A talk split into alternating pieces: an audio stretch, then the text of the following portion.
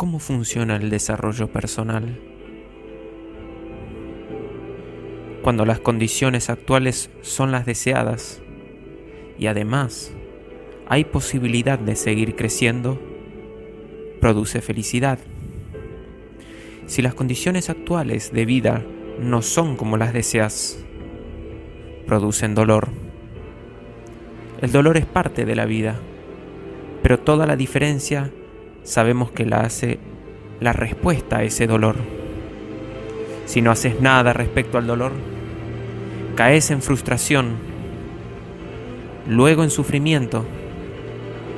Es aquí cuando declaras un quiebre, un basta, y te das cuenta que para que las cosas cambien, vos tenés que cambiar.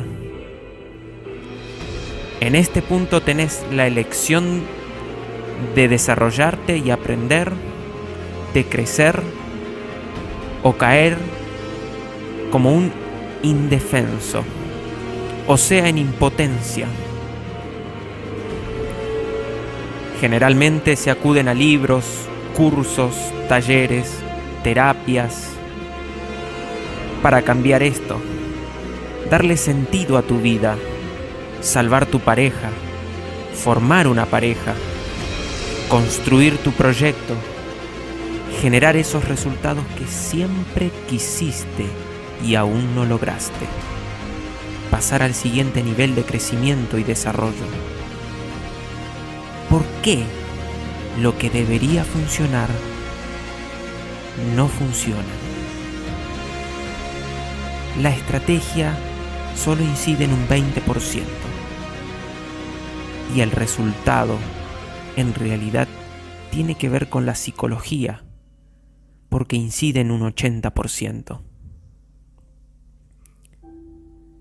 Las siguientes son las etapas del cambio en cualquier área de tu vida. La primera es claridad, que es definir tu visión de quién sos y qué querés. La segunda es la estrategia, que es el saber cómo lograrlo, dónde encontrarlo. Y la tercera es la alineación, el construir la coherencia entre lo que quiero, digo y hago. Esto es alinear el mapa mental entre creencias, valores, necesidades humanas, estándares. Es lo mínimo, lo máximo que me permito tolerar.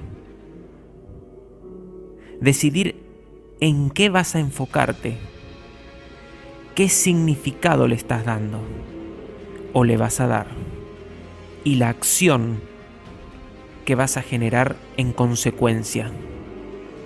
Esto es lo que llamo la sintaxis psicológica. Claro que el siguiente y último paso es la acción. Y tenés la opción de no hacerlo o intentar poco,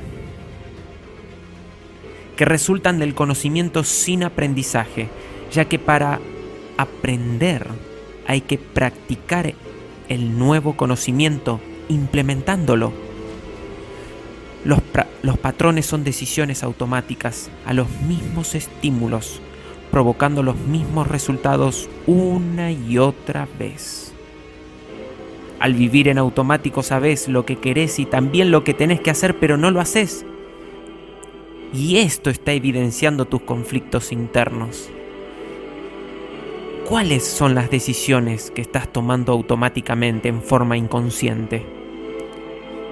Miedo, duda y procrastinación.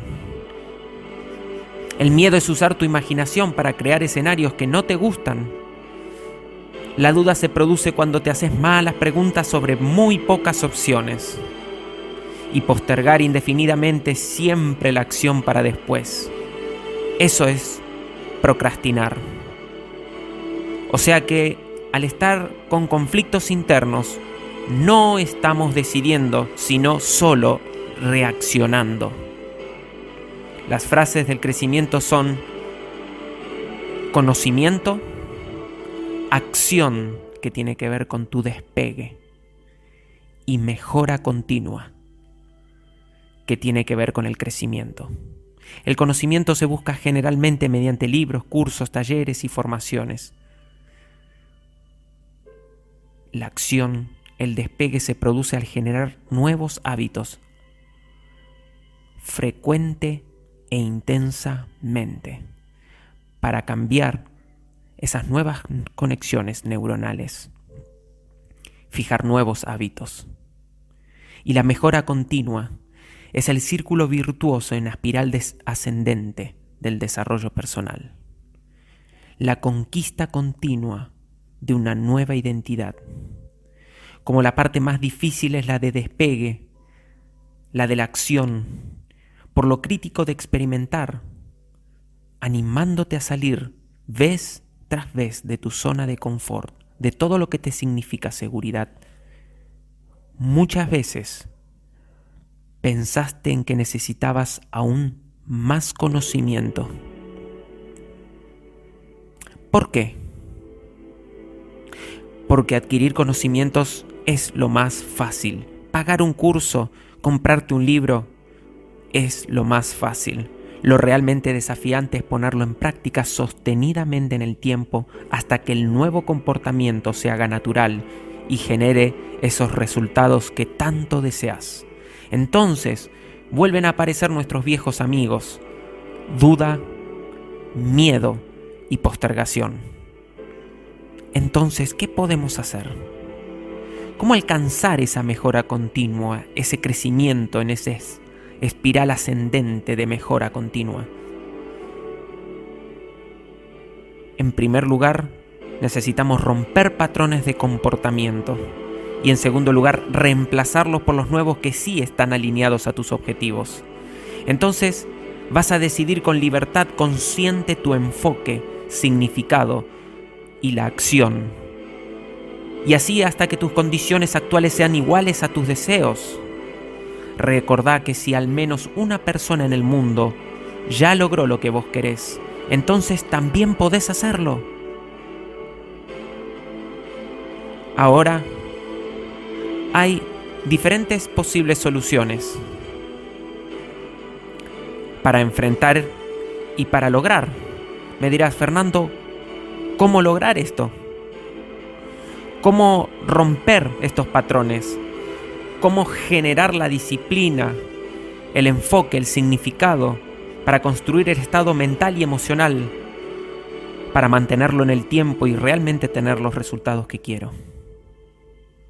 Número uno, rodearte de personas que busquen y quieran lo mismo que vos, ya que como seres emocionales somos influenciados y resultados de las personas con las que más tiempo pasamos.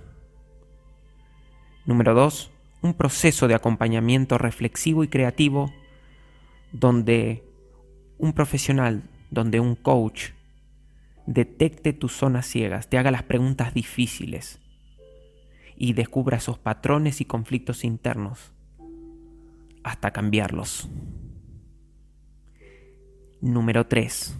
Una experiencia de inmersión vivencial, que es un proceso de algunos días de alta frecuencia e intensidad para lograr cambios profundos.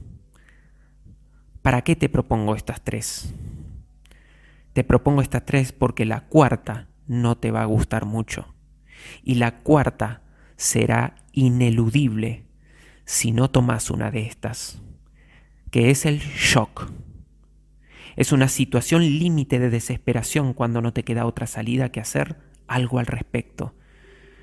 Pero claro está, esta no la elegís.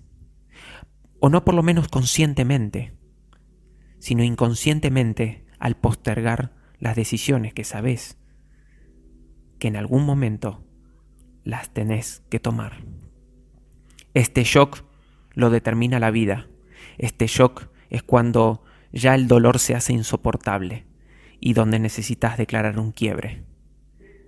Entonces, o tomás el control de tus emociones, de tu vida y tomas las decisiones para crecer?